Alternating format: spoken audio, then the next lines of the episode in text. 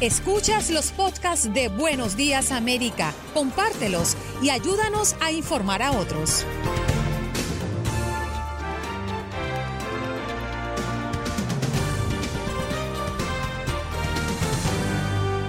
Hoy en Buenos Días América y como todos los miércoles compartimos con el doctor Juan a propósito de las novedades alrededor del COVID-19. También conectamos con Mario Amaya, productor y talento del programa Mi Raza Tu Liga de nuestra afiliada oficial en Los Ángeles para hablar de las noticias que están alrededor de la ciudad. María Olmedo Malagón vino a recordarnos que quedan pocos días para contarnos. Recuerda el censo 2020. Alejandro Rosas, historiador mexicano nos viene a hablar de esta fecha tan importante para nuestros hermanos mexicanos, 16 de septiembre. Y como todos los miércoles, de inmigración con el abogado Jorge Rivera, atendiendo a las preguntas de nuestros oyentes. Y cerramos con broche de oro con Pablo Ramírez, mejor conocido como la Torre de Jalisco, que cumple 20 años como relator y comentarista en Univisión.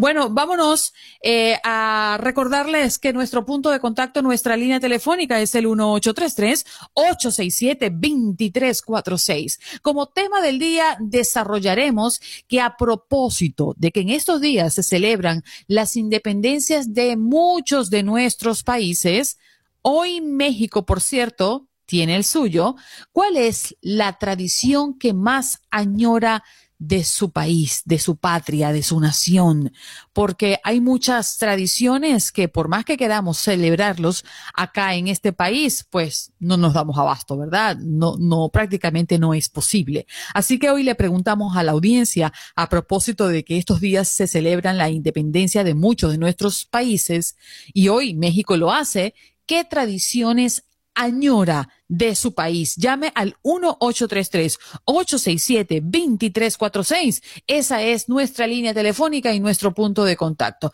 Quiero desarrollar algunos temas de importancia para todos nosotros y es que un grupo de representantes republicanos y demócratas presentaron un plan de estímulo económico de 1.5 billones de dólares en un último intento por destrabar el, el tranque que hay entre sus líderes y el cual, sin embargo, tiene pocas probabilidades de fue el grupo bipartidista conocido como Problem Solvers, el cual los, o el grupo de los que resuelve los problemas, eh, así se denominan, el que presentó su propuesta de un paquete de ayuda federal que contempla más dinero para los pequeños negocios, beneficios por desempleo y el envío de un segundo cheque a los hogares.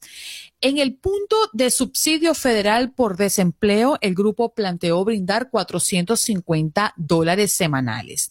Para los pequeños empresarios, propone dar otros 900 o 95 mil millones de dólares bajo el programa de protección del pago de la nómina, mejor conocido como el PPP o el PPP. Y asimismo también propone enviar otro cheque de 1.200 dólares a los hogares por 500 por cada menor y otorgar 25 mil dólares en ayudas para el pago de arriendo. De acuerdo con un reporte del New York Times, los integrantes del grupo reconocen que su iniciativa tiene pocas oportunidades de prosperar tal cual como está, especialmente como se los estoy indicando, eh, y hacerlo en un Senado donde ha, mm, habido una fuerte renuncia de los republicanos a aprobar un ingente plan de ayudas que engrose el déficit presupuestario. Sin embargo, los representantes consideran que con su movida, pueden enviar una señal a los líderes de los partidos para que actúen antes de que siga acercándose las elecciones presidenciales del 3 de noviembre. Así que el último intento hecho en el Senado, recuerden, el plan republicano por unos 300 mil millones de dólares fracasó la semana pasada y ni siquiera avanzó a debate ¿eh? y votación final en esa Cámara. Los demócratas lo bloquearon eh, considerando insuficiente y sumamente lejano al plan por al menos dos billones de dólares que han dicho podrían apoyar en el Senado. Así que vemos muy poquita luz al final del túnel con referencia a este grupo bipartidista que presenta un plan de ayuda por 1.5 billones de dólares en el Congreso hay pocos chances, es lo que dicen los expertos, según ya revisada la propuesta de los mismos. Así que, ¿qué va? 1-833-867-2346. Toño, avísame si tenemos llamadas ya en las líneas. Les recordamos el 1-833-867-2346. A propósito de que en estos días se celebra la independencia de muchos de nuestros países, hoy México lo hace. ¿Qué tradición añora usted de su país? Llame y participe. Mientras esto ocurre, vamos a hablar de que es una nueva oportunidad de vida. Hispana vence coronavirus tras estar 45 días en coma inducido. Laura Rangel, se trata de esta eh, mujer de 45 años de edad. La verdad es que conmovedor su historia. Escuchemos parte de lo que nos ofrecen nuestros compañeros de Noticias Univisión. En efecto, compañeros, el viacrucis que vivió Laura Arangel nos puede pasar a cualquiera de nosotros. Ella estuvo a punto de perder su batalla contra el COVID-19, sin embargo, hoy regresa más llena de vida y sabiduría. Con su fuerza recuperada y caminando por su cuenta, Laura jamás pensó el calvario que estaba a punto de vivir hace tres meses atrás. Vine a traer a mi mamá a que la checaran y la que se quedó fui yo.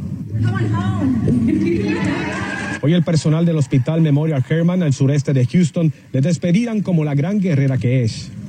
45 días en coma inducido. Perdió la voz totalmente, el movimiento de su cuerpo totalmente. Pero Dios es tan grande, nunca la dejamos. Tuvo que recibir terapia física después de tres meses en una cama. Pensó que al principio se trataba de un resfriado. Bajó la guardia, como lo ha hecho mucha gente, y se contagió. Sí, mi mamá, la mejor cocinera del mundo.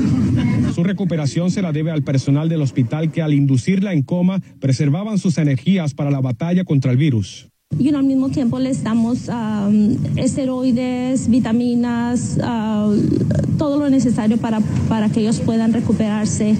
Regresará a su hogar y comerá lo que su mamá prepare. Pudo reflexionar y sabe que muchos como ella no lo han logrado y hoy vive agradecida regresar, una nueva oportunidad de vida, regresar con mi familia, con mis padres, mis hermanos. Y Laura nos comentaba que el mensaje de su caso es que no se debe bajar la guardia porque el virus sigue siendo una amenaza en la calle y lo menos que quiere es volver a contagiarse. Reportando desde el sureste de Houston, José Alberto Lizarri, Noticias Univisión 45.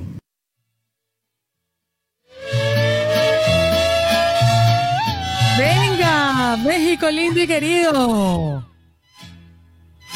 Ahora, gente, échale con ganas. Voz de la guitarra mía.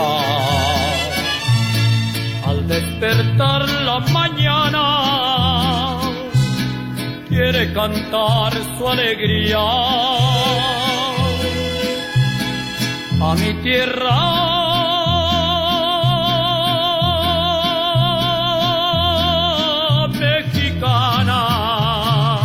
Felicidades a todos los mexicanos que nos escuchan en Buenos Días América. Si han visto ustedes en las redes sociales que se ha pintado de verde, blanco y rojo es porque el 15 de septiembre se festeja el Día de la Independencia de México, el grito de independencia, también conocido como el grito de Dolores. Es una representación del llamado a la sublevación que lanzó Miguel Hidalgo y Costilla la madrugada del 16 de septiembre del año 1810 en el poblado de Dolores. Guanajuato. Así que comenzó la guerra de independencia que finalizó en el año 1821 y esto es lo que ha pasado en las últimas horas en las redes sociales. Si bien aparece el 16 de septiembre en los libros de historia como el inicio de esta revolución, las celebraciones comienzan un día antes y es por eso que hoy es tendencia mundial Viva México, el grito que regularmente se recrea en todas las plazas del país, pero en esta oportunidad se trasladó a las redes sociales por el nuevo coronavirus, ya ustedes lo saben.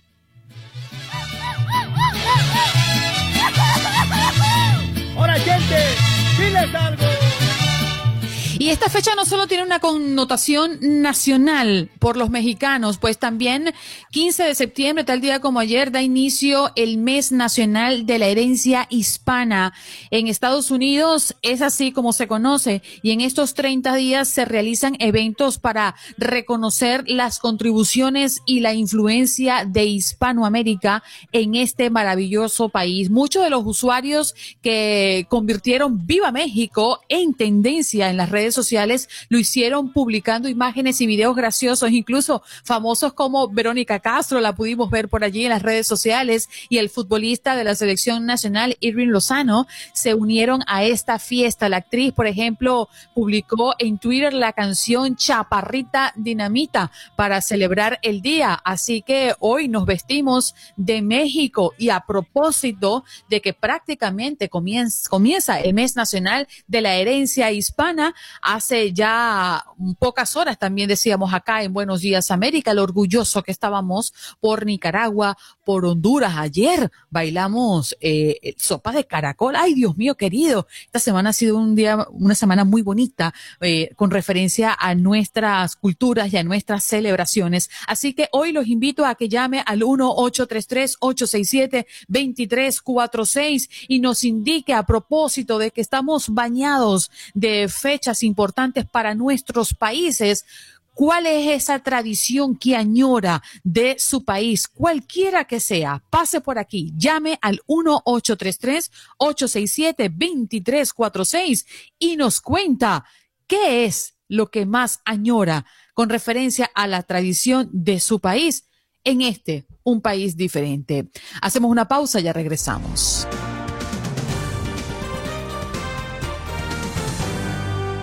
Vámonos con Max Pérez Jiménez, que está listo en Nueva York. ¿Cómo estás, mi querido amigo? ¿Qué está pasando con tu equipo, eh? Andreina, eh, mi equipo, hablemos mejor del tuyo, ¿ok? no, el mío tampoco, el mío tampoco. no, no, no, pero por lo menos en básquetbol, qué juegazo, me lo disfruté anoche, ¿eh? Tremendo juego, sí señor, yo, yo estoy apostando a Miami. Bueno, hablemos de Nueva York. Eh, pero por lo menos por el otro lado, los Yankees están jugando bien y están ganando. Llevan cinco en línea.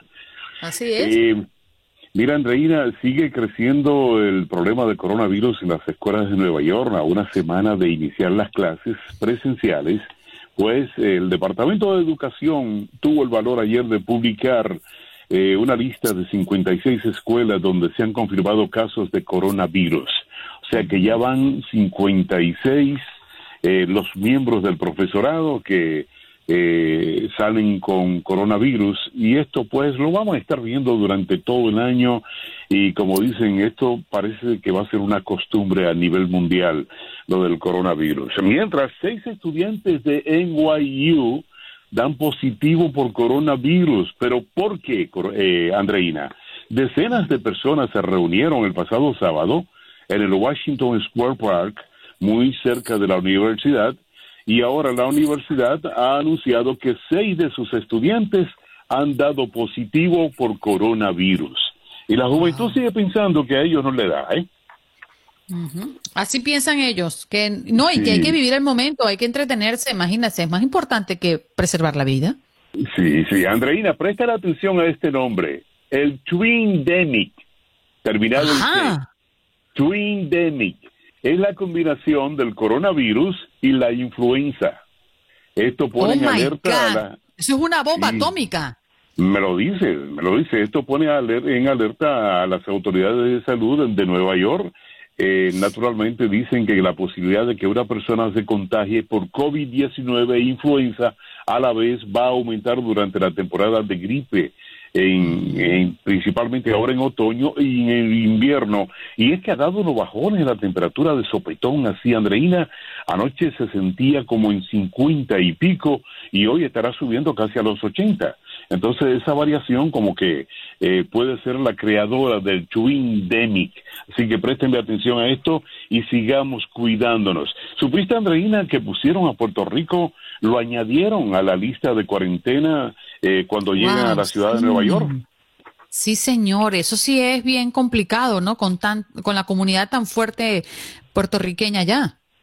Sí, bueno, mientras otros seis estados son eliminados de esta lista, estamos hablando de California, Hawaii, Maryland, Minnesota, Nevada y Ohio, fueron sacados, movidos de la lista de cuarentena, pero Puerto Rico ahora, que estaba fuera de la lista, fue colocado otra vez. Esta no es una buena noticia para nuestros hermanos puertorriqueños. No lo es, eh, definitivamente. Dice el gobernador Andreina que no va a eliminar el trick or treat. ¿Tú sales con tu hijo a, hacer trick or treat en, en Claro, todos los años en Halloween, por supuesto. Bueno, pues en Nueva York no se va a prohibir, dice el gobernador que esto es algo muy personal. Y ¿Tú sabes que esa es una pregunta que me hizo mi hijo hace un par de semanas? Me dijo que si este año íbamos a salir a buscar eh, caramelos en las casas de los vecinos. Y le dije, oh, oh, buena pregunta, hijo. Buena no sé todavía. la que te hizo, ¿eh? Sí, porque el problema es, eh, yo me imagino que los vecinos colocarán los dulces en un lugar y tú solamente tendrás que entrar, pero ahí mete la mano todo el mundo, Andreina o al menos o al menos que lo pongan en bolsita, esa es una buena idea, ponerlos en bolsitas y que nadie lo toque y cada quien tome el suyo. Pero de igual manera, o sea, tú no sabes esa persona que te está dando eh, la bolsita si cumplió con, con, con las normas y, y, si verdaderamente no tiene COVID, o sea, se lo vas a dejar es a ellos, ¿no? Todo es un interrogante en esta parte de la historia, Andreina. Todo es un interrogante increíble cómo ha cambiado el mundo. Oye, eh, dice el alcalde que quiere que las compañías comiencen a moverse para regresar a, las oficinas en la ciudad de Nueva York. Wow, ¿para eh, cuándo? Bueno, no, no han dado fecha, no han puesto fecha todavía, pero quieren asegurarse de que todo esté bien, de que comiencen a inspeccionar eh, las oficinas a medida que la ciudad de Nueva York avanza con su reapertura gradual. Y yo me imagino que ya para eh, finales del mes de octubre, algunas o la mayoría de las oficinas en la ciudad de Nueva York ya estén regresando.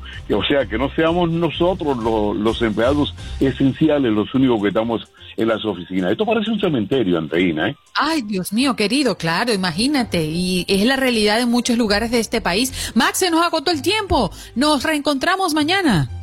Un abrazo, Andreina. Hasta mañana.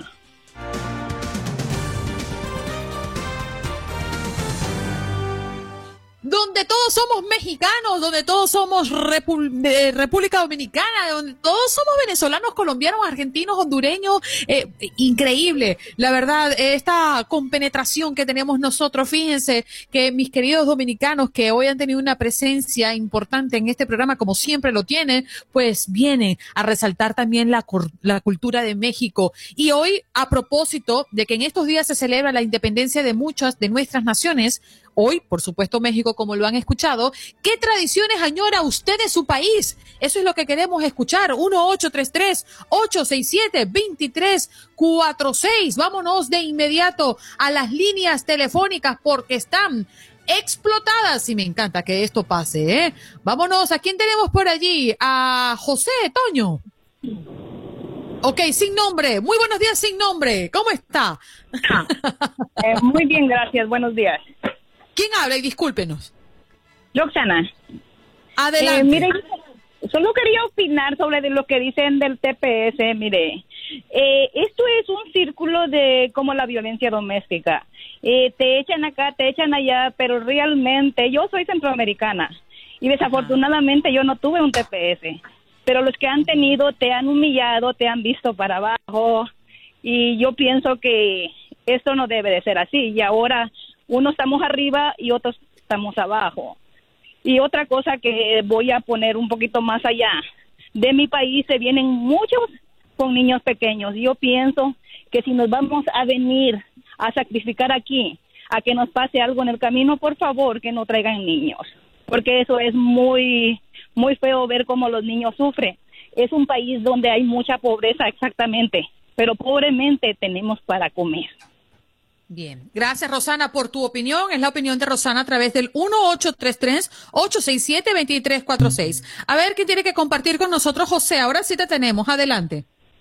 Sí, buena, ¿me escucha? Perfectamente. Bueno, me escuchan. Eh, fíjese, yo quería decirle, extraño mucho las playas, el mar, el amor de nuestra gente, porque aquí hay mucha gente con, con falta de amor, con psicopatía. Yo soy dominicano, pero le voy a decir, y la otra cosa, eh, los haitianos son los más picantes. Allá los haitianos, los otros dominicanos lo sabemos, inmigrantes de cualquier país matan y a nosotros que nacemos allá también nos matan. Ahora mataron un, abogado y a cada rato matan gente. Hay que rezar y hay que pedirle a Dios que ellos metan la religión católica allá, porque hace falta amor. Ellos a cada rato matan gente, y matando y matando, casi todos los días. Ayer me llamó mi hermana y me dice, mataron un abogado y todos los días matan y matan y matan inmigrantes de otros países y ellos mismos se matan entre ellos. Hay que rezar por esa gente y pedirle a Dios por ellos, que cambien su toma ese. No todos los haitianos son así. Los que vienen aquí vienen con otra forma, pero los que cruzan por allá son picantes. Que tenga buen día. Muchas gracias, José. Vámonos con Manuel. Adelante, te escuchamos, Manuel. Em, buenos días. Em, qué, qué bonito tema pusiste ahora. Bueno, a mí me favorece. Mira, yo qué te puedo decir lo que extraño. Yo soy de Jalisco. Jalisco es la imagen de México. Tenemos este el, el patrimonio de la humanidad que es el mariachi es reconocido por la UNESCO tenemos la charrería que es patrimonio también de la humanidad y tenemos es la es la tierra de con todo respeto las muchachas bonitas venezolanas no este no le quedan no le quedan lejos las de las de Guadalajara y ya ya hemos tenido dos Miss Universo, nomás que antes no se llamaba Miss Universo, pero ya tenemos una belleza en, en los 50. Y ahora Jimena Navarrete fue Miss Universo y también de Guadalajara. Y, y luego aparte tenemos el tequila, que quién no conoce un, un, trago de quién no conoce una botella de tequila. En, en todo el mundo la conocen. Y, y todas las mejores tradiciones las tenemos en Jalisco y, y, y la charrería, fíjate que cuando la imagen de México luego ponen este eh, el, un, una persona el, el jarabe tapatío este reconocido también en en ahorita las notas que pusiste de Bocayo es de Jalisco también eh, Eso, de tú, hablas con un orgullo que no te cabe en el pecho. ¡Qué bonito! ¡Qué bonito sentir la patria así! Muchas gracias, Manuel, por comunicarte con nosotros. Vamos con Rosy, que está en la línea también. Gracias, Manuel. Rosy, buenos, días. Buenos días, eh, eh una, mis bendiciones a todos los mexicanos en donde quiera que se encuentren y que traten de vivir unidos o nosotros los latinoamericanos tenemos que estar unidos porque yo lo que estoy mirando es una, una opinión muy personal que nosotros no estamos recibiendo las informaciones, o estamos recibiendo las informaciones correctas que nos dan, pero nosotros como, como individuos no la estamos captando como, como tal, porque si nos dicen a nosotros, mira, te vamos a dar una ayuda temporal, Señor, temporal no es permanente. Entonces nosotros no podemos eh, hacernos eco. Ah, no, llegó el momento de retirarnos. Pues vamos a hacerlo con respeto. ¿Qué vamos a hacer? Si no estamos preparados, vamos a pedir una prórroga, pero no nos vamos a hacer los guapos ni los valientes y a imponer en un país ajeno. Nosotros tenemos que entender reglas y nosotros tenemos que ser unidos. No podemos estar echándonos tierra unos al otro. Tú me entiendes, tenemos que ayudarnos porque si si a mí me dejan entrar a una casa ajena por una semana ya yo al último día de ese día, yo tengo que buscar a dónde irme. Si no estoy muy preparada, digo, tú me puedes dar una prórroga, pero no me puedo poner ni brava, ni puedo estar eh, echándole, eh, eh, no sé, este o alguien, o tú no me quieres, o por qué tú no me aceptas, porque tú tienes que ya yo tengo tiempo aquí. No, Vamos a aceptar las cosas tal como son. Aprendamos, Señor, a recibir información y a aceptar las cosas exactamente como nos la dicen. Así habrá respeto de ambos lados. No es que no nos quieren, no es que no nos aceptan, sino hacer las cosas como debe de ser. Y así tendremos mejores resultados. Buenos días. Muchas gracias por su opinión y gracias por estar acá y por pasar por Buenos Días América. Eh, ¿A quién más tenemos por allí, Toño? Sí, a Gustavo, ¿verdad? Mm, buenos días, Gustavo. ¿Cómo te encuentras? Buenos días, Andeina. Bien, gracias a Dios. Contento siempre de oír a mi gente y felicidades a los mexicanos y felicidades a ese señor que llamó ahí con tanto orgullo hablando de su país. Y nada, decirle a la señora que ella tiene razón, pero siempre hay que reconocer cuando una gente también aporta dentro de tu casa, cuando una gente te pone una pared, te ayuda a subir el techo y te ayuda a subir a tu familia y te ayuda a subir la economía de tu casa, si estamos hablando de tu casa, en este caso de, de Estados Unidos, también reconozcamos que hay que darle lo que se merece a las personas que ayudan a subir hombro a hombro la economía de una casa, de un país, de una empresa, de lo que sea hay que darle su reconocimiento también. Muchísimas gracias, pasó buenos días, Andreina, y gracias a ustedes por abrir la puerta de este programa para nosotros. Dios lo bendiga. Este programa es suyo, mi querido Gustavo, de usted y de todos los que quieran participar con respeto em, y, con esa humanidad que también le pedimos a los oyentes. Al final del camino todos estamos de paso, donde quiera que vaya. La única nación propia es donde uno nace, definitivamente. Naturalmente somos de donde nacemos, al menos es mi, mi, mi punto de vista y así siempre eh, lo, lo voy a, a sostener. Y, y, qué bonito es darle la mano a aquel que lo necesita, ¿no? Y, y, no decir, bueno, ya yo superé eso y no recordarnos por lo que tuvimos que pasar para llegar a donde estamos. No olvidemos nuestras raíces, de dónde venimos y que también otros merecen la oportunidad que nosotros tenemos. Yo creo que de eso se trata. Eh, Andrea, ¿qué más está marcando la tendencia en las redes sociales? Te escuchamos. Pues en redes sociales se está hablando de Paris Hilton y es que la eh, famosa magnate estadounidense va a sacar un documental de nombre This is Paris, el cual es autobiográfico y habla sobre toda su vida y lo que ha sido para ella, pues cargar con el, apellido Hilton y, y tener que, que, dar la cara y enfrentar ciertas situaciones en las cuales se ha visto envuelta. Este documental va a salir a través de YouTube Originals y se trata de una exclusiva donde habla temas de su infancia, secuelas de una cinta sexual que se vio revelada hace muchísimos años y también cómo fue pues encontrarse con ella misma después de este tiempo. También eh, habla sobre una adolescencia tortuosa en un colegio de Estados Unidos, su padecimiento ante la cosa, su intimidad y también su relación con los paparazzis. Así que bueno, pues se hizo viral la cuestión de Paris Hilton porque pues a mucha gente le interesa, ¿no? Saber cómo qué es lo que pasó con la vida de, de esta magnate que terminó hasta siendo DJ y bueno, ahora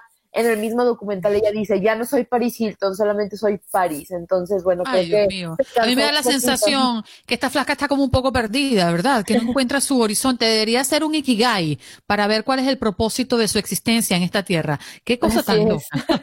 Vámonos con José a ver qué quiere aportarnos. Buenos días, José, adelante.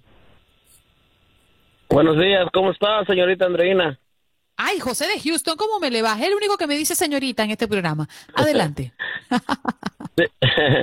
no, lo hago con mucho respeto. Y este, sí, este, mi, no, mi comentario acerca de, yo soy mexicano y mi comentario, pues, yo lo que extraño, pues, es mi país, porque, pues, comida mexicana, pues, aquí yo la puedo cocinar, yo sé cocinar comida mexicana y eh, lo que celebran allá, de que hacen comida mexicana, pues hay mucha comida que hacen, que tamales, pozole y todo eso, pero pues eso aquí se puede conseguir, lo que no se consigue es el país, porque uno siempre va a ignorar el país de donde uno viene y no y ese es mi punto de vista y, y un saludo para todos los que celebran su independencia con mucho respeto para ellos, que Dios los bendiga a todos y como dijo la otra persona, estar unidos es lo más mejor, estar unidos todos para para ser este más Dios te bendiga, este José. Gracias. Igualmente Siempre a usted, Dios la bendiga mucho.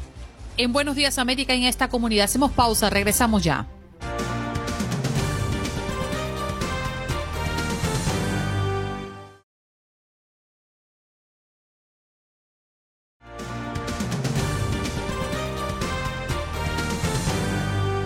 Queremos recordarle nuestro tema del día que orgullosamente hemos puesto sobre la mesa a propósito de que en estos días se celebra las independencias de muchas de nuestras naciones y hoy lo hace México. ¿Qué tradiciones añora usted de su país? Llámenos al 1-833-867-2346. Ese es nuestro punto de contacto. Pero como todos los miércoles, ya tenemos listo a nuestro corresponsal de salud de Univisión, el doctor Juan. Muy buenos días, doctor. Santo remedio cuando usted llega. Hola, buenos días. ¿Cómo están? Muy bien, aquí estamos debatiéndonos un poco eh, sobre las declaraciones del presidente Trump que dice pues que en tres o cuatro semanas ya estaríamos hablando de una oficialización en cuanto a la vacuna, pero me preocupa un poco más, doctor, lo que tiene que ver con esta mezcla entre influenza y COVID-19, porque estamos entrando a, mm, esta época del año donde se intensifica el tema de la influenza. ¿Qué ven ustedes los médicos en el sector especializado con esta mezcla que no sé si es muy peligrosa? Dígame usted. Definitivamente hay preocupación porque estamos entrando en la época en la temporada de la influenza y varias cosas pueden suceder. Número uno, obviamente hay la posibilidad de que una persona se coinfecte con influenza y coronavirus, lo cual eh, los médicos obviamente temen de que sea una presentación clínica mucho más severa. También pueden haber personas que le dé influenza, se debiliten, el sistema inmunológico se debilite y estén más propensos a contraer luego eh, coronavirus. Así que importante esta temporada, eh, todas las temporadas realmente, pero esta temporada en específico, vacunarse con la influenza. Personas mayores de seis meses de edad deberían hacerlo por protección.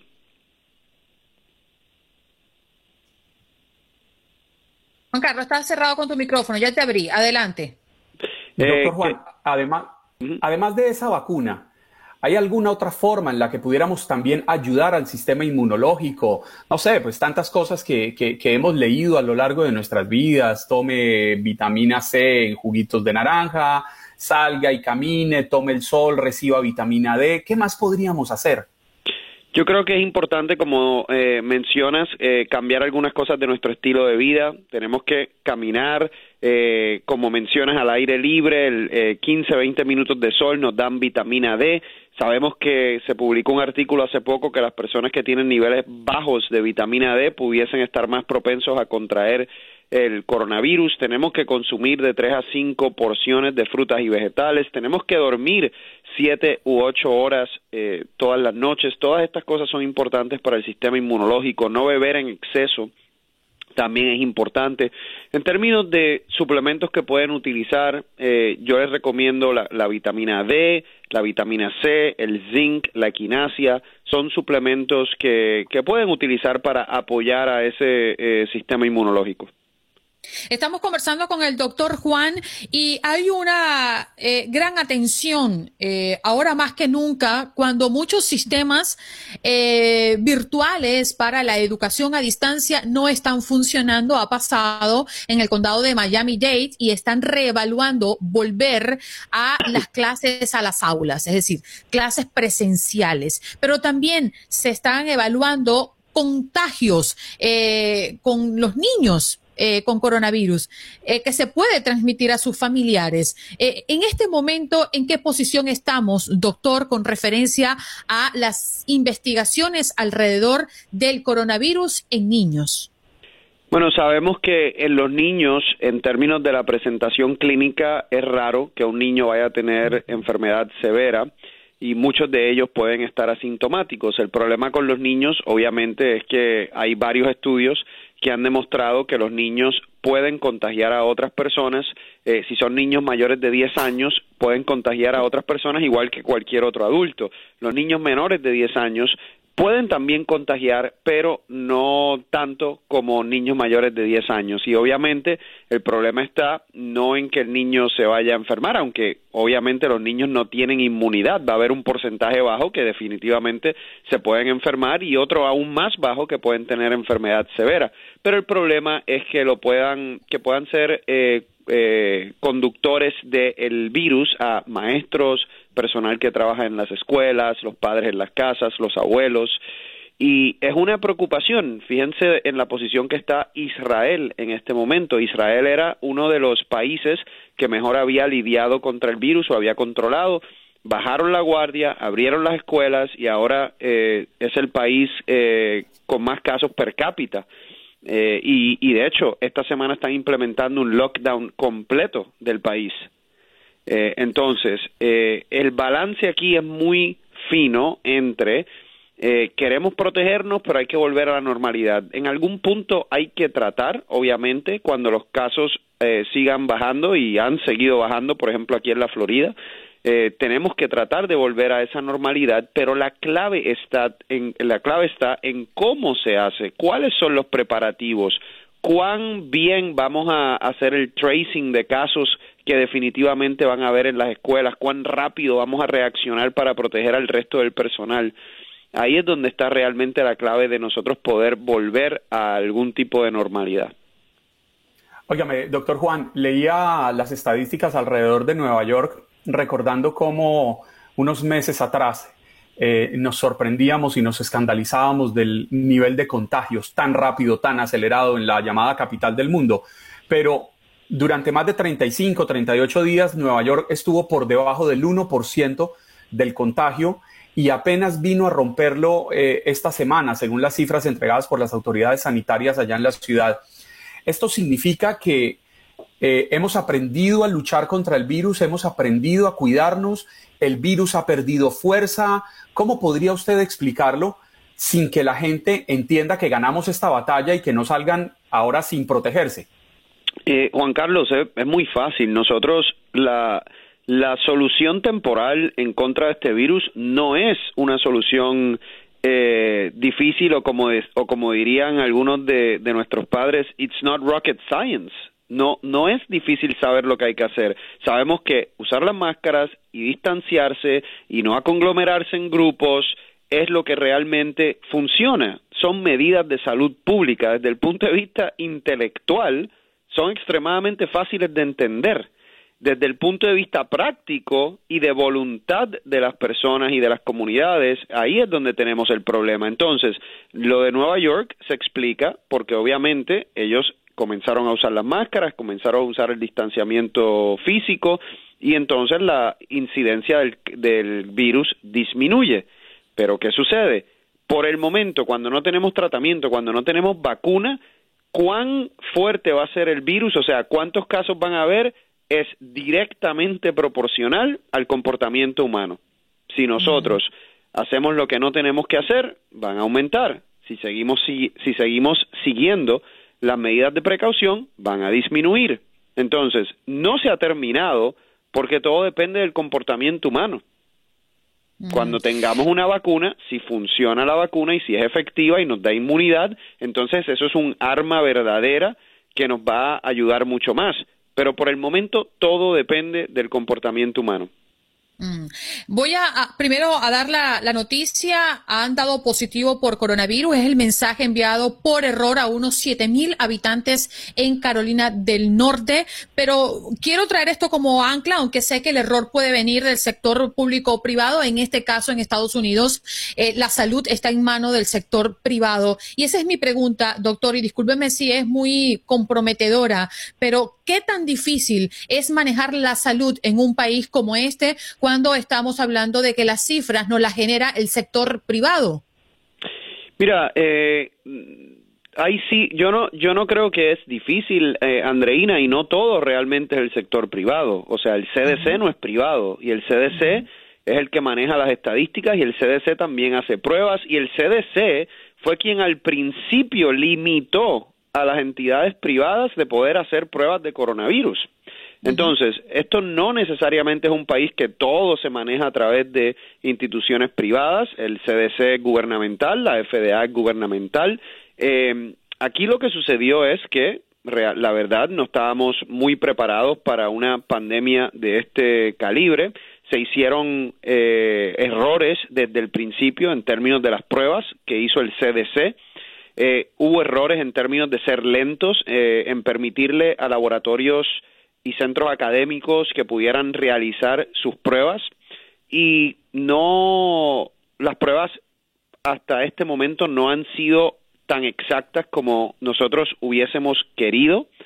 Eh, es, usualmente eso puede pasar en el desarrollo de cualquier tipo de prueba, pero obviamente en una situación normal un laboratorio puede tener años antes de desarrollar una prueba que la ponga en el mercado. Esta se puso en el mercado inmediato y estamos viendo las consecuencias.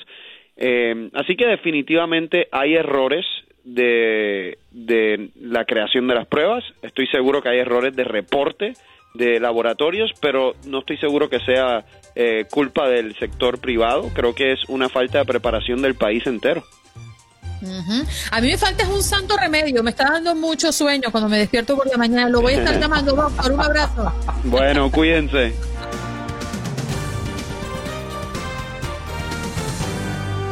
precisamente Los Ángeles, ¿eh? Porque ahí justamente tenemos a Mario Amaya, como siempre, y bien portadito él. Mírenlo, mírenlo para los que están en el Facebook Live. Good morning, mi querido Mario. Qué elegancia con esa corbata. Sí, ¿cómo están? Muy buenos días. Hoy es ah, miércoles. No, ya, ya, parezco estudiante, ¿no? Está bien sentadito esperando las clases. No, ¿cuál estudiante, mi estimado Mario? Usted parece es todo un galán de telenovela. O sea, llega, llega a arrasar. Sí, muchachos, ¿cómo Mario, tengo, tengo una inquietud. Eliminaron a uno ayer, pero te queda otro. ¿Tú eres de Los Ángeles Clippers o de Los Ángeles Lakers? De los Lakers. De Los Ángeles ah. Lakers. Eliminar a los a Denver Nuggets, que bueno, lamentablemente el día de ayer eliminaron a los Clippers de Los Ángeles. Sí, señor. ¿Ya, vieron la suite en donde precisamente LeBron James está pasando humildemente esta burbuja ya en Orlando? No, es increíble. ¿eh? Cuéntame, cuéntame para los que no saben. No, es una suite increíble. Creo que es todo un piso completo ahí. Tiene cocina, tiene alberca, tiene. Eh, es enorme, la verdad, ahí donde está, está humildemente eh, pasando esta, pues, esta burbuja ahí, LeBron James, el rey LeBron James.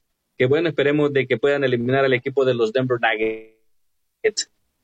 Bueno, vamos a hablar de las noticias que están ocupando la atención en Los Ángeles donde por esos de de carga hereditaria a miles de personas a través del proyecto Ley en California. Háblanos tú, Mario. Bueno, pues hablamos, eh, seguimos hablando un poquito acerca, vamos a hablar de los incendios, pero también hablamos eh, del arresto de estos sujetos el día de ayer en el área de Linwood. Eh, no se sabe todavía si están relacionados con el ataque a los dos oficiales del el sheriff. Ya la recompensa subió el día, pues al día de ayer, cuando, pues me, o antier, cuando me acosté, estaban 100 mil, que fue lo que puso la autoridad. Luego ya me dijo Juan Carlos que eran 150 mil. Cuando terminamos el segmento ya eran 200 mil. Ahora pues ya es la recompensa para dar con el arresto de este sujeto, de estos sujetos, porque supuestamente eh, fueron, fueron otros sujetos involucrados también que lo estaban esperando en un Mercedes de color negro. Voy al número de teléfono para la gente si tiene información.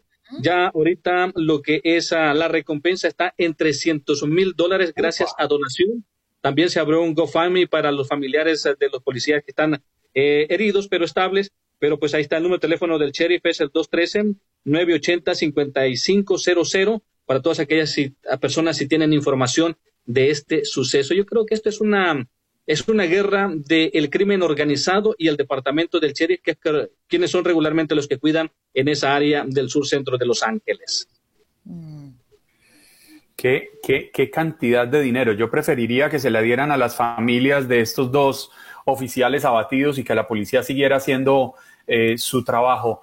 Mario, los, incendios siguen fuertísimos. Leí incluso que una, una pareja ayer, eh, ayer, antier, en el condado Butte, no sé si, si se lee así, eh, tenía todo listo para evacuar leen un informe en internet que dice que no, que ya el incendio había sido controlado, se, queden, se quedan en la casa, los atrapa la conflagración y lamentablemente eh, mueren. Hay que estar muy pendiente de dónde se están leyendo las noticias. Efectivamente, Juan Carlos, y bueno, pues allá lamentablemente 22 personas han perdido la vida en estos incendios aquí en el sur de California. Y pues bueno, también este, las autoridades preocupan que donde estábamos viendo lo que es el incendio, el Bobcat, Fire, que son en las montañas de San Gabriel, pues están preocupados porque también ya está llegando a lo que es al observatorio de Mount Wilson, que está precisamente cerca de esa área. Ya dicen que el incendio está aproximadamente a unos 500 pies y los bomberos, pues, y al igual que las autoridades preocupados, ¿no? es un observatorio donde tiene uno de los telescopios más grandes en toda la nación de los Estados Unidos. Ya se, ya se van a llegar a los 5 millones de acres consumidos eh, y muchas cosas, ¿no? Lo que es cada actividad que cuidan las personas mayores que tienen problemas de asma, a los niños precisamente, los condados que van a estar cerrados es el de Los Ángeles o más que todos los parques los parques, eh, Los Ángeles, eh, lo que es la ciudad de Pomona, el Valle de San Gabriel, el Valle de San Fernando, eh, lo que es Walnut, Santa Clarita, son algunos de las ciudades y los condados en donde van a estar cerrados prácticamente para que la gente no pues no salga a ningún tipo de actividad porque la calidad del aire si estamos en una escala del el 1 al 5 y el 5 es el peor, en estos momentos nos encontramos en un 4. Mm, bien. Oye, Mario, lamentable, lamentamos mucho por lo que están pasando por allá. Mantente en resguardo. Eh, aflójate un poquito la corbatica porque me parece, sí, me, da es que pensando en el aire allá y, tu corbatica me da como una cosita. Pero gracias por estar aquí con nosotros con corbata y ah, ah, todo. No, no, no, un momentico, un momentico antes de que se vaya Mario. un monteco, monteco, monteco. La semana pasada usted me estaba diciendo gordo a mí. ¿Yo? Sí, usted. Tú dijiste que habías aumentado en cuarentena, yo no soy la culpable. No, eso. lo dije yo ayer, pero la semana pasada usted me decía, ay, cómo se le ven esos cachetes y esto. Ayer, al aire, le estaba diciendo a Raúl Painberg, ay, mi gordito currufunchun y un poco de cosas. ¿Al aire? Él no estaba al aire. No, al aire usted. Ah, ok. Y hoy está mandando a Mario a que se afloje la corbata. ¿También le quiere decir gordito? Ay, no, pero es que Mario, Mario sabe, ¿verdad, Mario? Usted nos perdió el respeto. Oiga, Mario, nos perdió el respeto aquí a todos. Mario, que viva México, no te vamos a comprometer. Claro que sí. Muchísimas gracias, buen día, un saludo a todo el público en general. Hasta luego. Chao, Mario, fuerte un abrazo.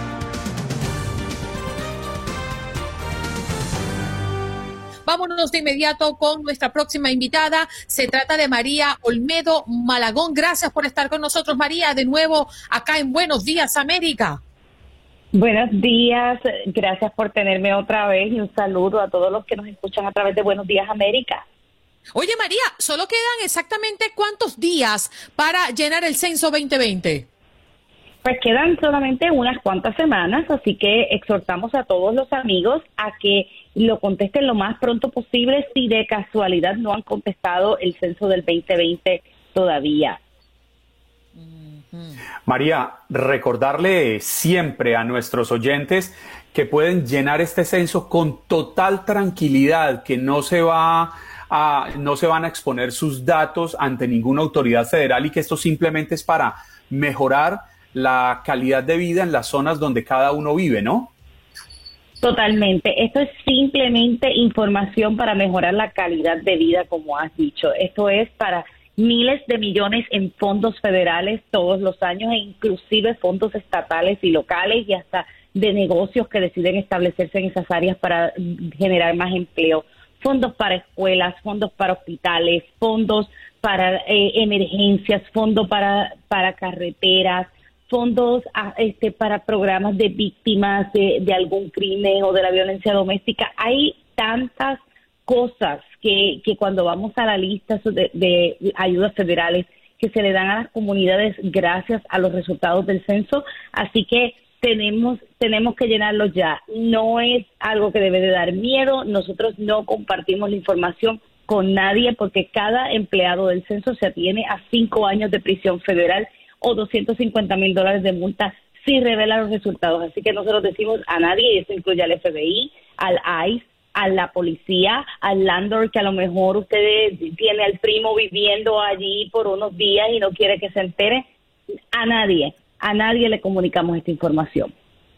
Bien, María, muchísimas gracias por pasar por Buenos Días América y como siempre informarle a la audiencia lo importante que es contarse y que quedan pocos días o pocas semanas, pero no dejarlo para más después.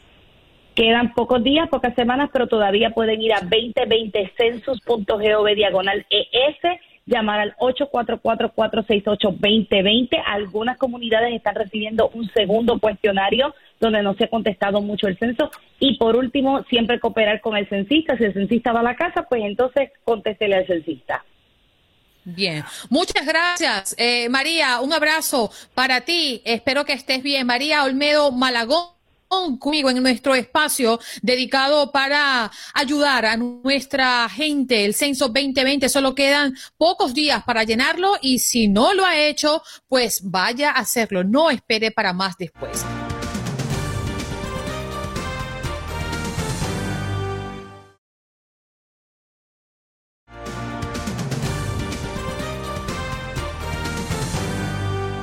Vámonos a hablar también de México, porque hoy hemos dedicado nuestro programa prácticamente a la cultura, no solamente de México, de todos nuestros países, inclusive porque estamos en un mes sumamente importante para los hispanos en los Estados Unidos. Muy buenos días al historiador que hoy nos va a aclarar muchos puntos, Alejandro Rosas. Gracias por estar aquí con nosotros. Good, morning. ¿Qué tal? Buenos días, muchas gracias. Oye, yo, yo quisiera eh, adelantarme con la pregunta y después se lo dejo a Juan Carlos y Andrea, que, que bien hoy va a participar con nosotros en esta dinámica. Y es que estoy un poco confundida y quisiera que nos aclararas, eh, Alejandro. El Día de la Independencia de México, ¿cuándo es? Se habla del 15, se habla del 16 con el grito, se habla de otra fecha en septiembre. Acláranos qué es lo que ocurre con estas fechas. Sí, eh, perfecto. El, día que celebramos el inicio de la Guerra de Independencia es hoy, 16 de septiembre. Hoy es el día feriado para todos los mexicanos. Hoy cierran las oficinas burocráticas, comercios y demás. Hoy estamos de fiesta en México. Hoy es el desfile militar. Pero a nuestro padre de la patria, digamos, se le ocurrió levantarse en armas cerca de las 4 de la mañana del 16 de septiembre. Entonces, desde el siglo XIX, más o menos la década de 1830, se conmemora o se, se celebra la noche del 15 de septiembre y el 16 es el feriado. Si se le hubiera ocurrido al cura Miguel Hidalgo levantarse a las 10 de la mañana con más calma y todo para empezar la guerra, otro gallo cantaría, pero por eso hay esa confusión. Nuestra fecha patria es hoy, 16 de septiembre, y el 15 es lo que llamamos la Noche del Grito, esa ceremonia donde sale cada año el presidente al balcón central del palacio y toca la campana que tocó en 1810 el iniciador de la independencia. Óigame, Alejandro, ¿y quedaron siendo madrugadores los mexicanos con, con aquella levantada tan temprano a las 4 de la mañana? No, pues más bien agarramos fiesta desde la noche, ese es el problema. Y entonces al otro día por eso tenía que ser feriado, porque además durante mucho tiempo las sesiones del Congreso iniciaban el 16 de septiembre. Entonces, imagínate, todo el mundo llegaba crudo o con guayabo al Congreso. Pero no, bueno, efectivamente es una ceremonia que inicia en la noche, es la gran fiesta, la, la gente se reúne con las familias a cenar y demás, y hoy se la llevan más tranquilo, hoy es nuestro día feriado, pero es el 16 de septiembre es el día en que se conmemora nuestro inicio de la independencia.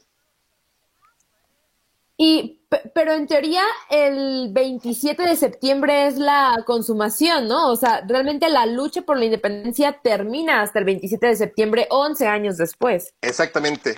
Aquí en México, por cuestiones de la historia oficial y de cómo se ha manejado la historia, el personaje que termina la independencia o la consuma, como bien dices, el 27 de septiembre, es Agustín de Iturbide. Eh, luego fue emperador, cometió algunos excesos, entonces es como un apestado de la historia en el siglo XIX sí llegó a celebrarse tanto el 16 de septiembre como el 27 de septiembre, pero luego, insisto, lo fueron arrojando al infierno cívico de nuestra historia y hoy ya no se conmemora el 27 de septiembre. Ahora, pues prácticamente nosotros los mexicanos celebramos siempre el inicio como es el inicio de la Revolución Francesa, 14 de julio, o el inicio de la independencia de Estados Unidos, 4 de julio.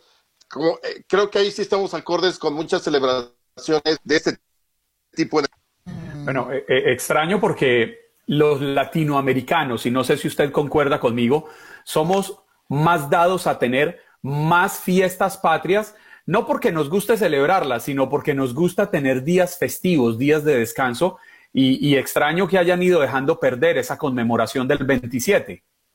Sí, efectivamente, pero eh, junto a esas sumaron otras, ¿no? Yo creo que eh, sí, Aquí en México tuvimos mucho tiempo muchísimas eh, ceremonias cívicas más, muchísimas ceremonias religiosas. Esas las fueron quitando porque en el momento en que México se convierte en un Estado laico hacia 1859, entonces desaparecieron muchas religiosas y quedaron las básicas. El Día de la Virgen de Guadalupe, 12 de diciembre, la fiesta de muertos de primero y 2 de noviembre, eh, la Semana Santa, viernes, eh, jueves y viernes santo y Navidad.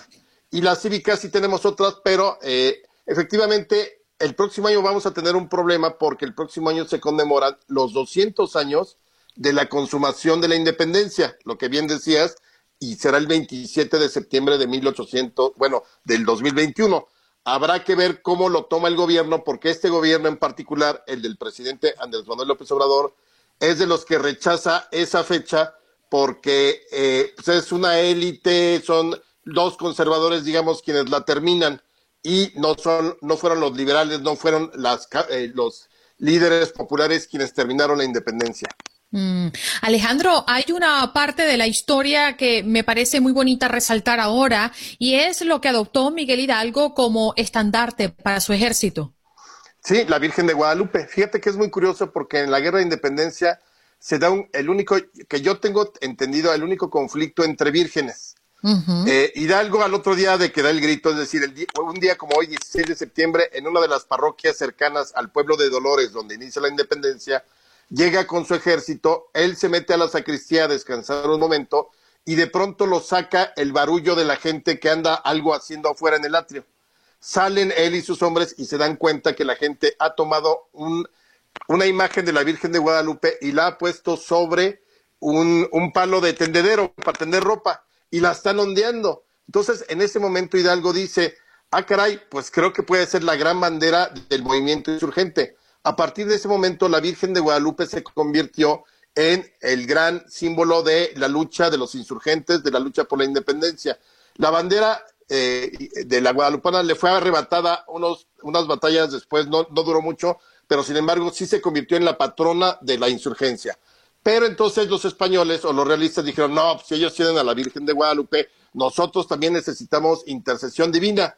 Y entonces ellos mandaron traer de acá muy cerca de la Ciudad de México, el santuario de Naucalpan, a la Virgen de los Remedios, que era la Virgen que desde el primer momento después de la conquista veneraron los españoles, una pequeña figura de madera que trae en sus brazos al niño Jesús. Bueno, el virrey eh, eh, le otorgó el grado de generala a la Virgen de los Remedios y le puso un pequeño sable y su banda de general al niño Jesús y la hacían desfilar por la, por la Ciudad de México.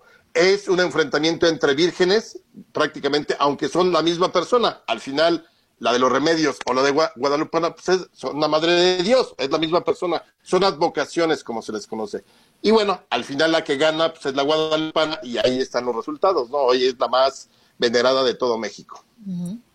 Y hay personajes que conocemos como pues de ley, ¿no? Respecto a la independencia, Miguel Hidalgo, José María Morelos, pero pues para la gente que no está quizá muy enterada de la historia de México, fueron bastantes las personas que se vieron envueltas en la lucha de independencia. Sí, fíjate que esa noche es muy curioso porque eh, el inicio de la guerra tenía que ser muy similar a lo que sucedió en los ahora eh, países de Latinoamérica. Un movimiento de élite, es decir, los criollos. Casi todos los movimientos insurgentes o de independencia de América Latina los encabezaron los criollos.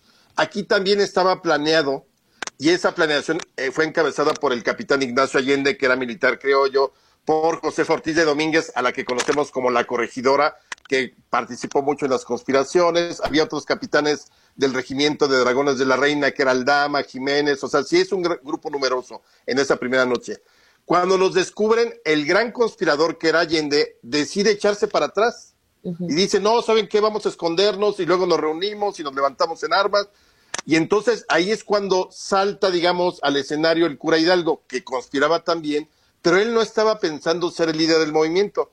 Y sin embargo, esa pequeña duda de Allende lleva a Hidalgo a tomar las riendas del movimiento y cambia totalmente, porque Hidalgo no tiene ejército. ¿Qué hace? Convoca, por eso, por eso es una cosa muy particular de la independencia en México, la participación de sacerdotes como caudillos de la independencia. Hidalgo entonces es cuando sale a su parroquia y le habla a la gente y le dice, oigan, pues es hora de ir a coger gachupines, e inicia la independencia, y un movimiento que debía ser criollo termina siendo una lucha totalmente popular. Qué interesante, ¿no? Esa, eh, eh, la historia y todo lo que está detrás de una fecha como hoy para México. No quiero dejarte ir, Alejandro, sin que antes, en un minutito, porque nos queda muy poquito tiempo, nos hables de, nos hables de tus obras destacadas. Érase una vez México, México Bizarro y las caras ocultas de Hernán Cortés. Mira, las tres obras son de divulgación, es decir, cualquier persona se puede acercar a ellas. Es divulgación, pero es historia. Es decir, no hay invención, no hay ficción, no son novelas. Las tres obras se consiguen en digital. ¿Hay opinión? Eh, no, no, más bien yo me soy como un eh, narrador eh, omnipresente, no es de opinión, es narrar, hacer la crónica de, de, eso. Si alguien quiere saber toda la historia de México desde que el hombre cruza el estrecho de Bering hasta el 2015, que fue cuando cerramos la edición, ahí pueden conocer perfectamente la historia de una manera sencilla pero sin dejar huecos, porque ya ves que muchas veces la historia saltamos de un momento a otro. Ahí no, es una trilogía. Qué bonito. Gracias Alejandro por aceptar nuestra invitación y por estar aquí con nosotros en Buenos Días América. Muchas gracias y buenos días América. Un abrazo. Alejandro Rosas, historia de la independencia de México, nos las vino a contar él. Ya regresamos.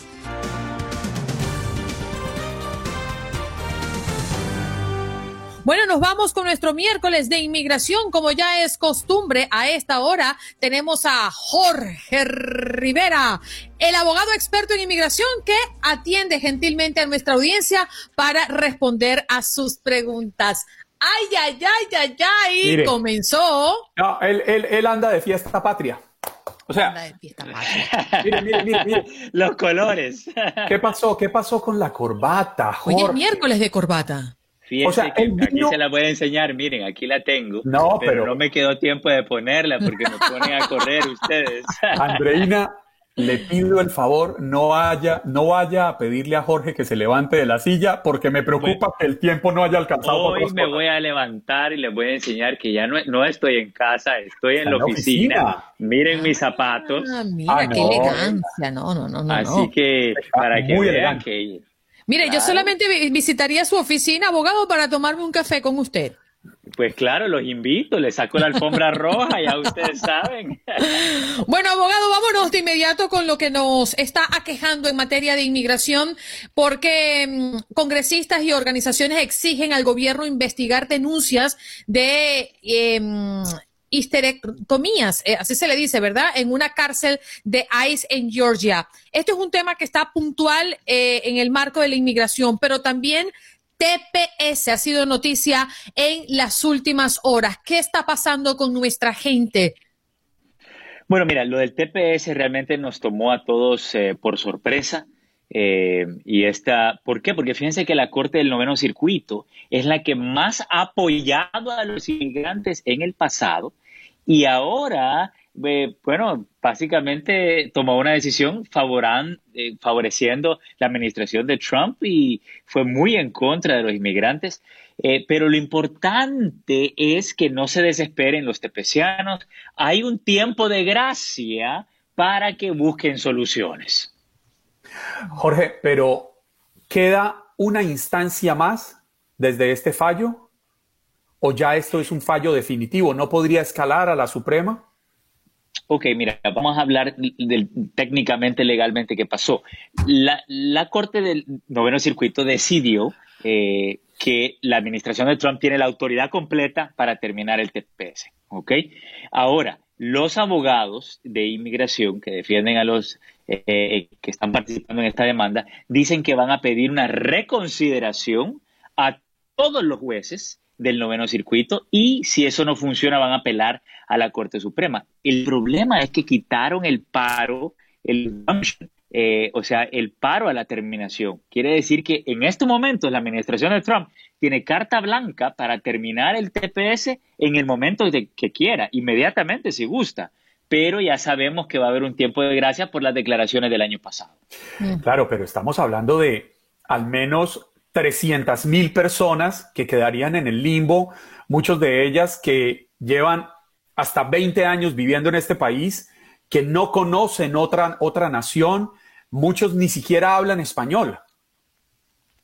Sí, mira, definitivamente. Has tocado, le viste con el dedo en el clavo, te voy a decir por qué. La gran mayoría de nuestra gente tepeciana, más de 300 mil, no van a regresar a sus países, no tienen a dónde regresar. ¿Por qué? Con más de 20 años tienen familia, esposas, hijos, familias completas, trabajo, carro, préstamos, tarjetas de crédito, cuentas bancarias, impuestos. No van a irse. Y por eso ya no es opción, sino obligación encontrar una alternativa.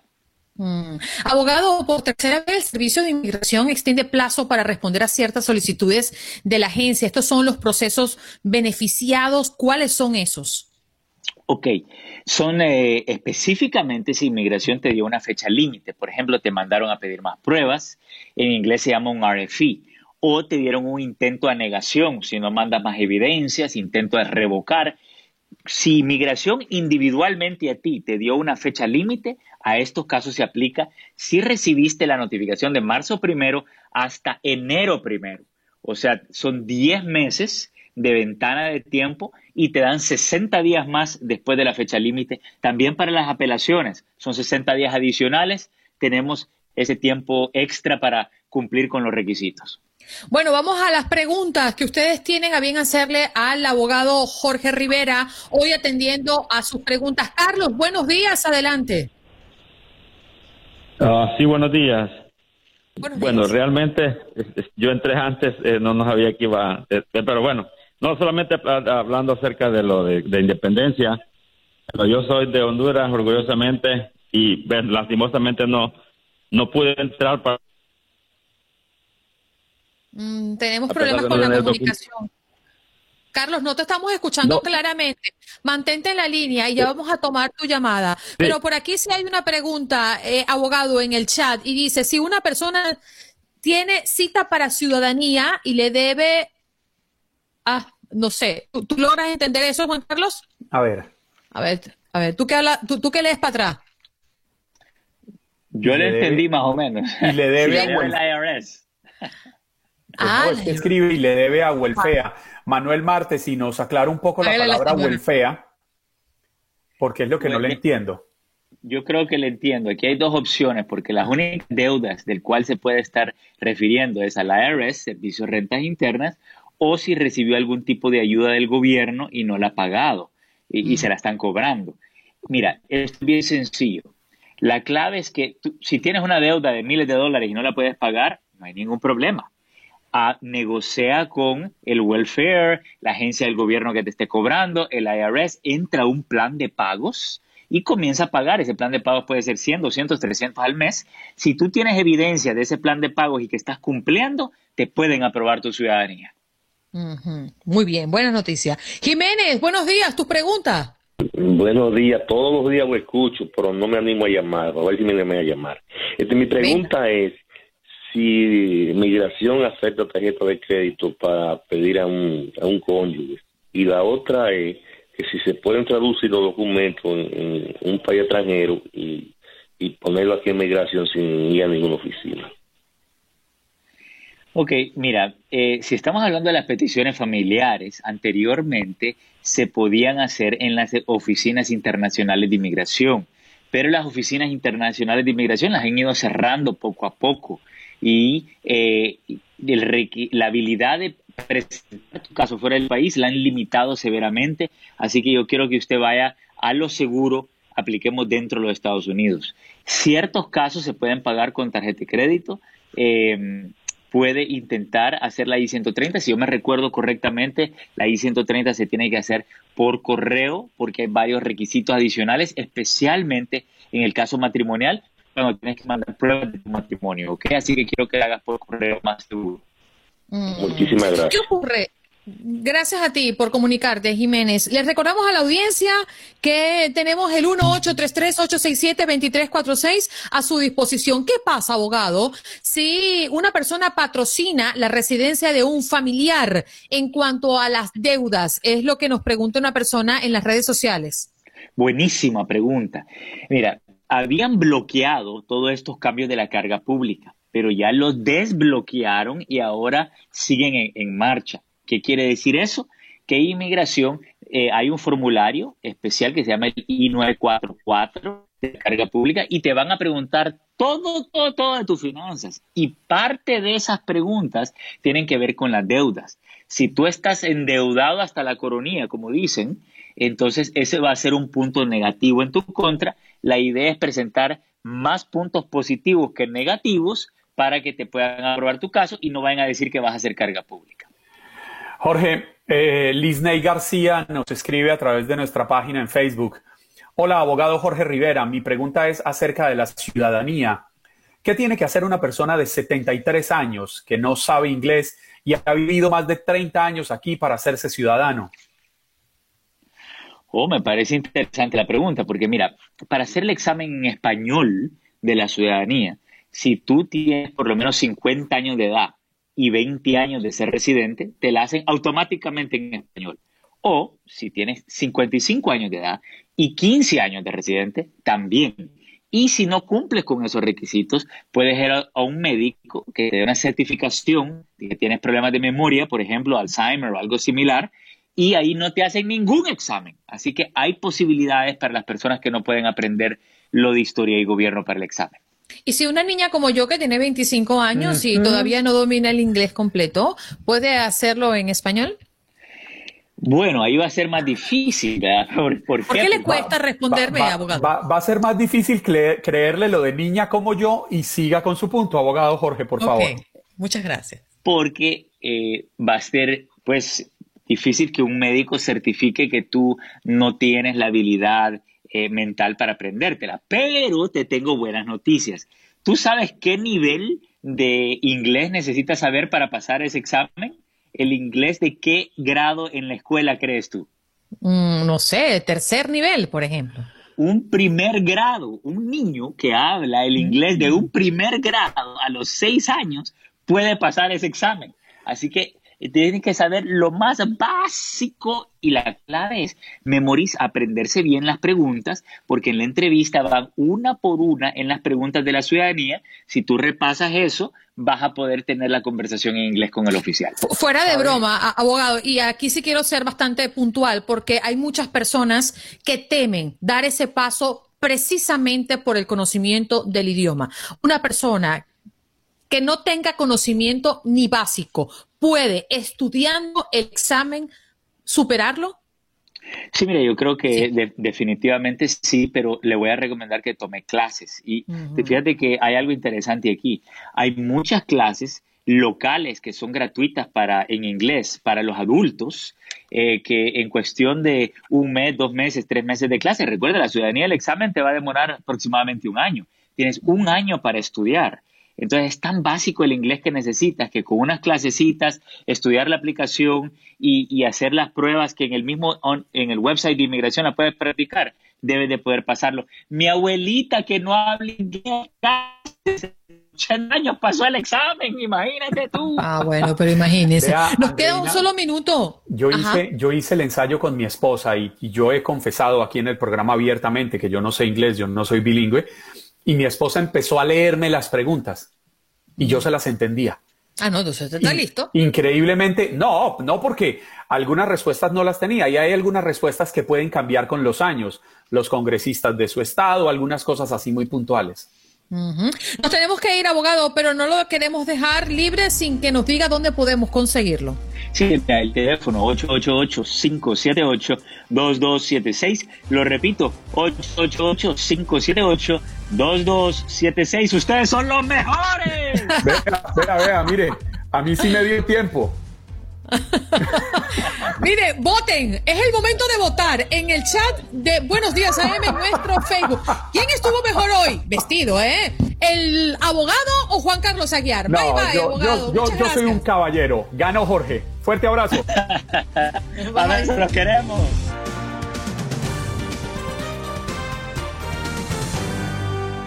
Good morning.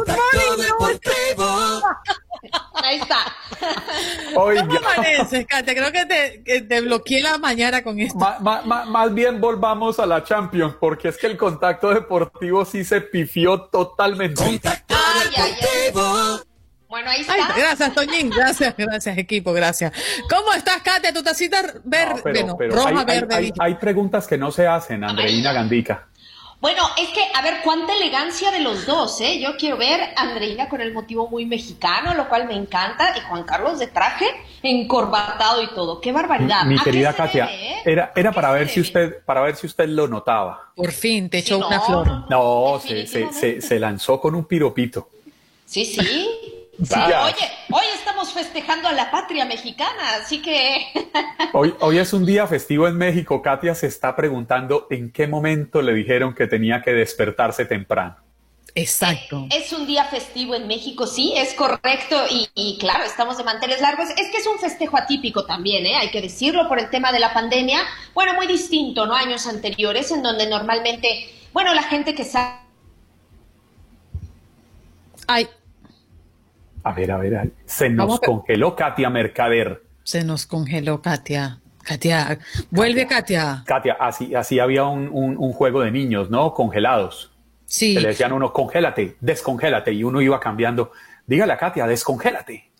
Eh, eh, mm, a la cadabra pata de cabra. Descongélate, Katia. Mm, mm. Mm, mm, no sirve. Mira, por cierto, Juan Carlos, sí, y, estaba pensando en eso. Nuestra gente hoy estamos transmitiendo con el máster desde Guadalajara eh, por un asunto técnico, pero oye, sí, para ellos son dos horas más atrás, así que el grito al cielo lo pegaron cuando le dijeron tienen que pararte en el día del grito, pues mucho más temprano, ¿no? Así es, así es. Pero tan, tan, tan, rico, tan rico que es cuando en los países nuestros hay una, hay una celebración, una fiesta patria porque tiene uno la posibilidad de reforzar esos valores, de salir a ver los desfiles de nuestros militares, esta exhibición de banderas, de colores, que nos, que nos recuerda lo orgullosos que debemos ser de pertenecer a una u otra nación. Yo, en mi caso, independiente de que vivo en Estados Unidos, soy colombiano muy, muy orgulloso, independiente de las dificultades que enfrenta en mi país de corrupción, de violencia, de orden público, de desorden social, más orgulloso de ser colombiano que yo creo que no hay.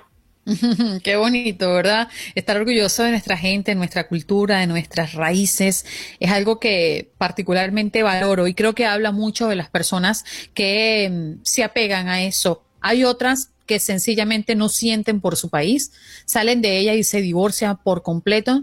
Hay personas que lamentan haber nacido en sus propios países, lo hemos escuchado en este es que en este programa escuchamos de todo. Katia, el tiempo se nos va y te queremos recibir de vuelta. Vámonos. Katia, tenemos varios temas sobre la mesa y me gustaría eh, escuchar tu opinión con referencia a lo que está ocurriendo en la NBA. ¿Cómo ya se perfila esa serie entre Denver y Los Ángeles Lakers, que comienza el próximo viernes. Sí, a ver, yo creo que Denver Nuggets contra todo pronóstico está ahí, una situación similar a lo que ocurrió con el Heat, incluso Andreina, Juan Carlos, el Heat que el día de ayer se lleva el primer partido también viniendo de atrás y con una remontada espectacular, poniendo las cartas sobre la mesa 1-0 sobre Celtics. Yo creo que Denver hizo eh, las cosas que tenía que hacer con un Nikola Jokic, en donde ha sido una pieza fundamental en el esquema de Denver. Y bueno, pues hoy por hoy se medirá a uno de los grandísimos favoritos, que son Los Ángeles Lakers. Todo el mundo quería que los Clippers estuvieran ahí perfilándose también para que fuera una final eh, angelina, ¿no? Y ver quién es el que manda o quién es la quinteta que manda en Los Ángeles. Pero, oh sorpresa, le dijo Denver Nuggets a los Clippers, momento señores, ustedes no pasan de aquí. Entonces, a mí me gusta mucho porque yo creo que Denver Nuggets por merecimiento y trabajo propio está donde tiene que estar, haciendo las cosas de la mejor manera. Y ahora una muy, muy dura prueba. Yo creo que sería un error para Lakers llegar con el entredicho de que, bueno, esto pues es pan comido para nosotros. No, señor. Yo creo que el que llegues con la etiqueta de favorito incluso te puede poner más presión de la que ya deberías tener. Entonces sí, se antoja una final muy, muy atractiva y de ahí, bueno, pues perfilarnos también a ver quién es el que sale de cada serie. Sí, y hoy eh, como parte de nuestro equipo de TUDN queremos hacer una mención especial y de hecho ya lo tenemos en la línea telefónica. Se trata de Pablo Ramírez, quien cumple 20 años eh, como eh, parte de esta familia de Univisión. Muy buenos días, Pablo, ¿cómo estás? Good morning. Pablo, no te escucho por aquí. Good morning, in the morning. Good morning. Está, está destapando la botella que tenía Andrea Martínez en su repisa. A ver, Toñito, ¿lo tenemos o no lo tenemos? Ajá, Pablo, buenos días. Bienvenido a Buenos Días, América. Ah, no, así por las buenas sí entiendo. No estoy destapando ninguna botella ni nada, por las buenas sí. Hablamos de botella y habló Pablo.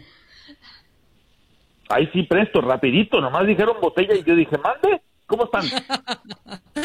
Pablo, hoy un día muy especial para los mexicanos, pero también un día muy especial para ti, porque estamos honrando lo que ha sido tu labor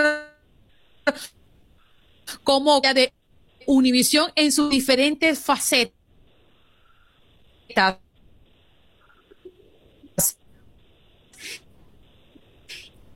Conocemos el periodismo y de las transmisiones, sobre todo de fútbol, es que es tu pasión.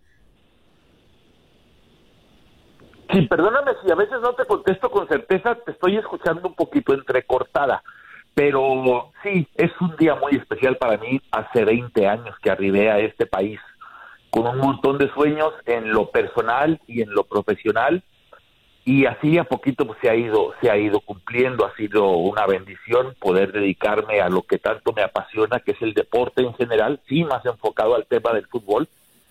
Pero 20 años de haber llegado ya con un contrato en la mano cuando me dijeron pues ahí está la opción para que te conviertas en el narrador de la cadena yo ya trabajaba para Univisión desde el mundial de 1994 era el corresponsal en Guadalajara alcancé a hacer dos mundiales antes de llegar a vivir acá. Así que bueno, si por eso era el tema de que estaba destapando la botella, pues sí, era de leche porque es muy temprano, pero aquí estamos. Adelante, Katia. Saludos, Pablo. Bueno, pues yo qué le puedo decir a un hombre, un emblema, una institución también en el mundo del periodismo deportivo, eh, también pues eh, paisano, ¿no? Hay que decirlo en donde, claro, eh, he tenido oportunidad de verlo no solo en transmisiones, sino tuve la suerte de verlo el año pasado en el Estadio Azteca, en la final de la Liga MX entre América y Monterrey. Así que, Pablo, pues yo te abrazo a la distancia, te saludo con mucho gusto y solamente me queda felicitarte y decirte que eres un gran ejemplo, eh, pues para todas las generaciones, ¿no? Que, que, venimos detrás y que también estamos buscando, pues, eh, dedicarnos a esto. Las trayectorias se dicen fáciles, pero realmente hay muchas historias por detrás que al final volteas y dices, caray, han pasado 20 años y todo lo que ha ocurrido en esto. Muchas felicidades, Pablo. Te agradezco mucho. Desafortunadamente tenemos hoy en día que abrazarnos a la distancia por los momentos que estamos viviendo, pero no, estoy, muy agradecido con, tus palabras. Hemos tenido oportunidad de convivir por ahí en los estadios, de platicar un poquito. Y, creo que bien lo dices, ¿eh? Lo que uno termina por ir ganando o perdiendo en el camino, que a veces el público o a veces la gente no, no se da cuenta. O sea, cuando yo salí de Guadalajara, dejé allá, por ejemplo, a mi hermana, a mis dos abuelos y a mi mamá. Hoy en todo este trayecto solamente me queda mi hermana. Fui perdiendo gente en el camino, gente que me fue ayudando, que me fue acompañando, que me fue criticando, que me fue alentando. Y bueno, tiene también sus eh, historias tristes, tiene sus historias felices, pero creo que si de algo podría sentirme orgulloso es que en los 20 años que llevo viviendo acá, me parece que he tenido una trayectoria limpia, tal vez una trayectoria de bajo perfil o, o no tan pegada a los reflectores, pero sobre todo una trayectoria limpia, ¿no? Que al final te deja un camino por ahora lleno de satisfacciones. Mira, Pablo, nada de bajo, ¿eh? Usted es la torre de Jalisco. Sí, sí, sí. sí, señor, nada de bajo. bueno, tienes razón, tienes razón. Mi camino tiene más altos que bajos. Sí, señor, tú tienes más alto que bajo. Y ves, ves la vida más arriba que nosotros. Oye, por cierto, a principios de la década de los 80, eh, Pablo Ramírez jugó al fútbol como portero del Atlético Tecomán en la tercera división mexicana. Y es que definitivamente ha sido momentos difíciles que hemos vivido todos, pero tú particularmente lo viviste con una grave lesión que te impidió jugar al fútbol a nivel superior. Yo me imagino que esto marcó tu vida, ¿no? Y de alguna manera, cuando hoy por hoy ves graves lesiones y jugadores que abandonan o se paralizan en su ejercicio como futbolistas, por ejemplo, te toca muy de cerca, Pablo. Mira, entiendo que, que hoy el motivo es de alegría y es de festejo. Hoy te voy a echar a perder la fiesta, ¿puedo? Sí, claro. te voy a echar a perder la fiesta. ¿Sabes que esa, esa es una información que circula en las redes y que es falsa en el sentido de la lesión y del Atlético de Comán? Yo jugaba en las Chivas, intentaba ser mm. arquero, quería ser futbolista, estuve aproximadamente dos años hasta que llegó un momento en que dices tú, a ver, no se va a poder, no voy a alcanzar a debutar, yo ya estaba en la escuela, tenía un trabajo que era con lo que me ayudaba económicamente para la escuela y también para ayudar un poquito en mi casa. Y lo que en ese momento me quitaba más tiempo y no me dejaba dinero era jugar fútbol. Entonces, pues decidí malamente en aquellos entonces que podía salirme un año de jugar y después regresar. Y el fútbol no te espera pero yo no sé, fíjate de dónde circuló. Hay dos versiones que hay en las redes que son falsas. Que fui actor de novelas, que no sé de dónde salió, no es cierto. Pero, pero esa sí me la podía creer. Sí, no, que trabajé en el derecho de nacer y que interpreté el papel del tío Pepe. Yo soy el primer sorprendido con eso. Y que me lastimé la rodilla. Hoy en día hago como los memes y digo, yo iba a ser futbolista, pero me lastimé la rodilla, pero afortunadamente no, no tuve ninguna lesión seria con la rodilla. Gracias a Dios. Bueno, pero hoy conmemoramos estos años que... no, pero venga, Andreina, ¿y qué se lastimó para dejar de ser actor de novela? Mm.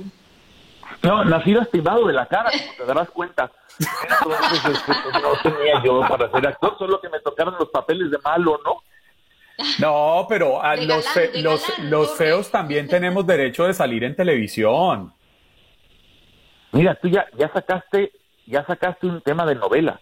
Los feos también tenemos derecho. No, muy bien, muy bien. los feos también lloran. Los feos también lloran. Exacto, exacto. Estoy no para el guionismo de telenovelas. Pablo, lamentablemente se nos fue el tiempo, pero gracias por compartir estos minutos con nosotros. Hoy una fecha especial conmemorando 20 años aquí en Univisión y en los Estados Unidos. Un abrazo. Gracias por tenerme en cuenta. Un abrazo para ustedes. Abrazo, Katia. Besitos, cuídate. Chicos, feliz día. Chao, feliz día a todos mis compatriotas. Chao.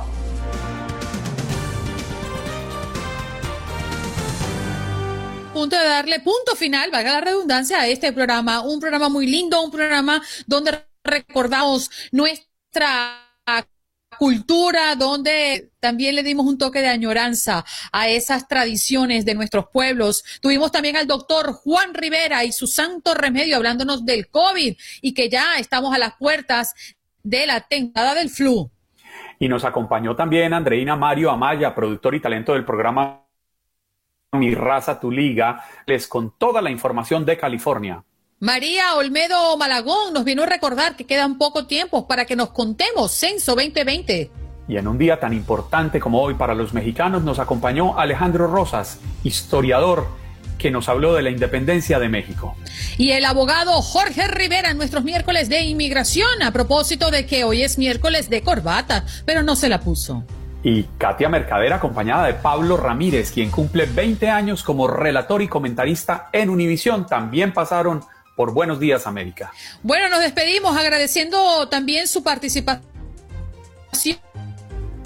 Saludos desde Georgia. Morales, Carlos Vélez, Juan Carlos. Se puede lanzar el estrellato literalmente. Ana Mercedes, Juan Carlos, sigue así. Está muy elegante. Y Javier Lomeli, gracias Juan Carlos. Para la próxima chifleta o chiflela, no lo sé. A todos ustedes, gracias. Gracias por recibirnos en sus hogares. La cita es mañana, jueves 17 de septiembre, desde las 6 de la mañana, aquí en Buenos Días América, su show matutino de TUDN Radio de la cadena Univisión.